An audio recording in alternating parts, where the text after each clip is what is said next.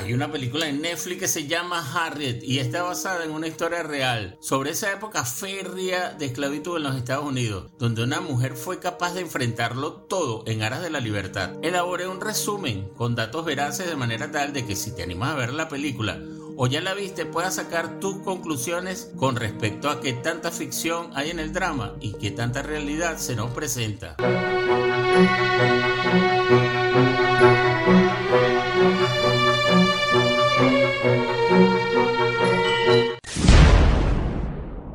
Nacida como Araminta Ross, conocida como el Moisés de su pueblo, Harriet Tubman fue esclavizada, escapó y ayudó a otros de su raza a obtener la libertad como conductora del ferrocarril subterráneo. Es importante entender que dentro de este acontecimiento histórico de los Estados Unidos, el ferrocarril subterráneo no se refiere a que hicieron un tren debajo de la tierra, sino que es una manera figurativa de representar todas las rutas que se establecieron para poder lograr la libertad de muchos esclavos durante esa época. Es decir, se refiere a los caminos, las rutas, inclusive la logística que se implementó durante ese periodo. Tutman también se desempeñó como exploradora, espía, guerrillera y enfermera para la Unión, quien fuese un ejército durante la Guerra Civil de los Estados Unidos. Es considerada la primera mujer afroamericana en servir a un ejército formal en el país norteño. Muy bien, aquí te menciono los nueve hechos investigados de mi parte. Hecho número uno, Tutman nació en la esclavitud en el este de Maryland en algún momento entre 1820 y 1850 no hay data del día exacto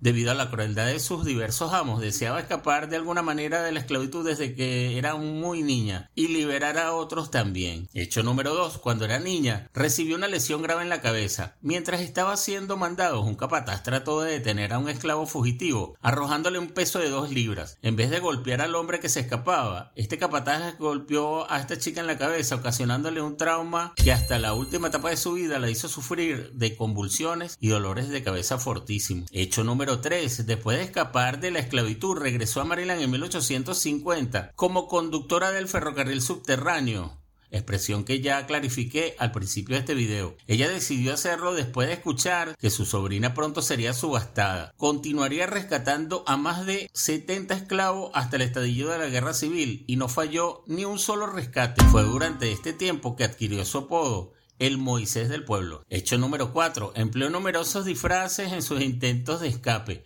A menudo fingía ser peona de campo paseando con gallinas o como sirvienta doméstica. Un disfraz notable que usó fue pretender leer un periódico para disipar las sospechas, ya que se sabía que era analfabeta. Ella empleaba muchas canciones espirituales, rezaba muchísimo, utilizando mucho el poder de la oración para sus metas. Hecho número 5. Tutman se unió al ejército de la Unión como enfermera, pero también actuó como exploradora y espía detrás de las líneas enemigas. A pesar de sus esfuerzos y fama en general, solo pudo adquirir una pensión de enfermera después que terminó la guerra. Hecho número 6. Una de las misiones más famosas en la que participó fue la redada de Compagnie Ferry en Carolina del Sur. Durante esta incursión, Trabajó con el coronel de la Unión James Montgomery para liberar a más de 700 esclavos a la vez. Hecho número 7.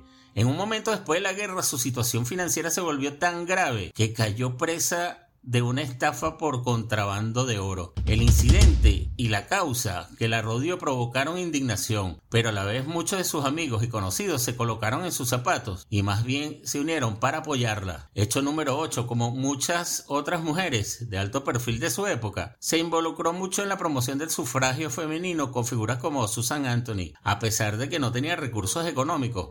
Se la ingeniaba para viajar con frecuencia y dar discursos sobre el tema, a Washington y a New York. Hecho número 9. Se sometió a una cirugía cerebral en la época de 1890 para aliviar los dolores de cabeza que había sufrido durante la mayor parte de su vida, inspirada por los soldados que había visto pasar igualmente por cirugías durante la guerra rechazó la anestesia para la operación. Finalmente Tutman murió en el hogar para ancianos que ella misma había fundado. Murió el 10 de marzo de 1913 en la casa de descanso nombrada en su honor en Albur, Nueva York. Fue enterrada con honores militares en el cementerio de Fort Hill de esa misma ciudad.